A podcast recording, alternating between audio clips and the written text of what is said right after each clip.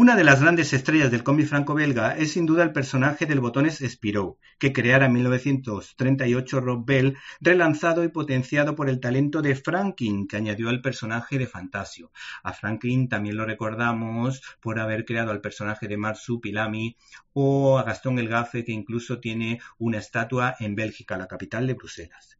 Y es que hablando de Spirou, varios han sido los autores que han dado vida a este personaje y a sus aventuras. Ahora le toca el turno al dibujante y guionista Emil Bravo, que se caracteriza por lo bien que suele documentarse antes de crear un álbum, y la editorial Ponemon, hay que decir que sacó hace unos años el integral de Alexis Strogonov, que contaba tres historietas muy interesantes, aunque hay que decir que la más brillante de todas, o la más valiente quizás sea la primera, de ellas titulada Bielo, porque se criticaba con agudeza los desmanes de la Revolución rusa eh, formulada y preparada por los comunistas.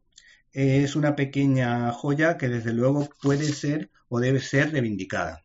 La obra que les presentamos es la segunda parte de una tetralogía titulada ¿Te está gustando este episodio? Hazte fan desde el botón Apoyar del podcast de Nivos.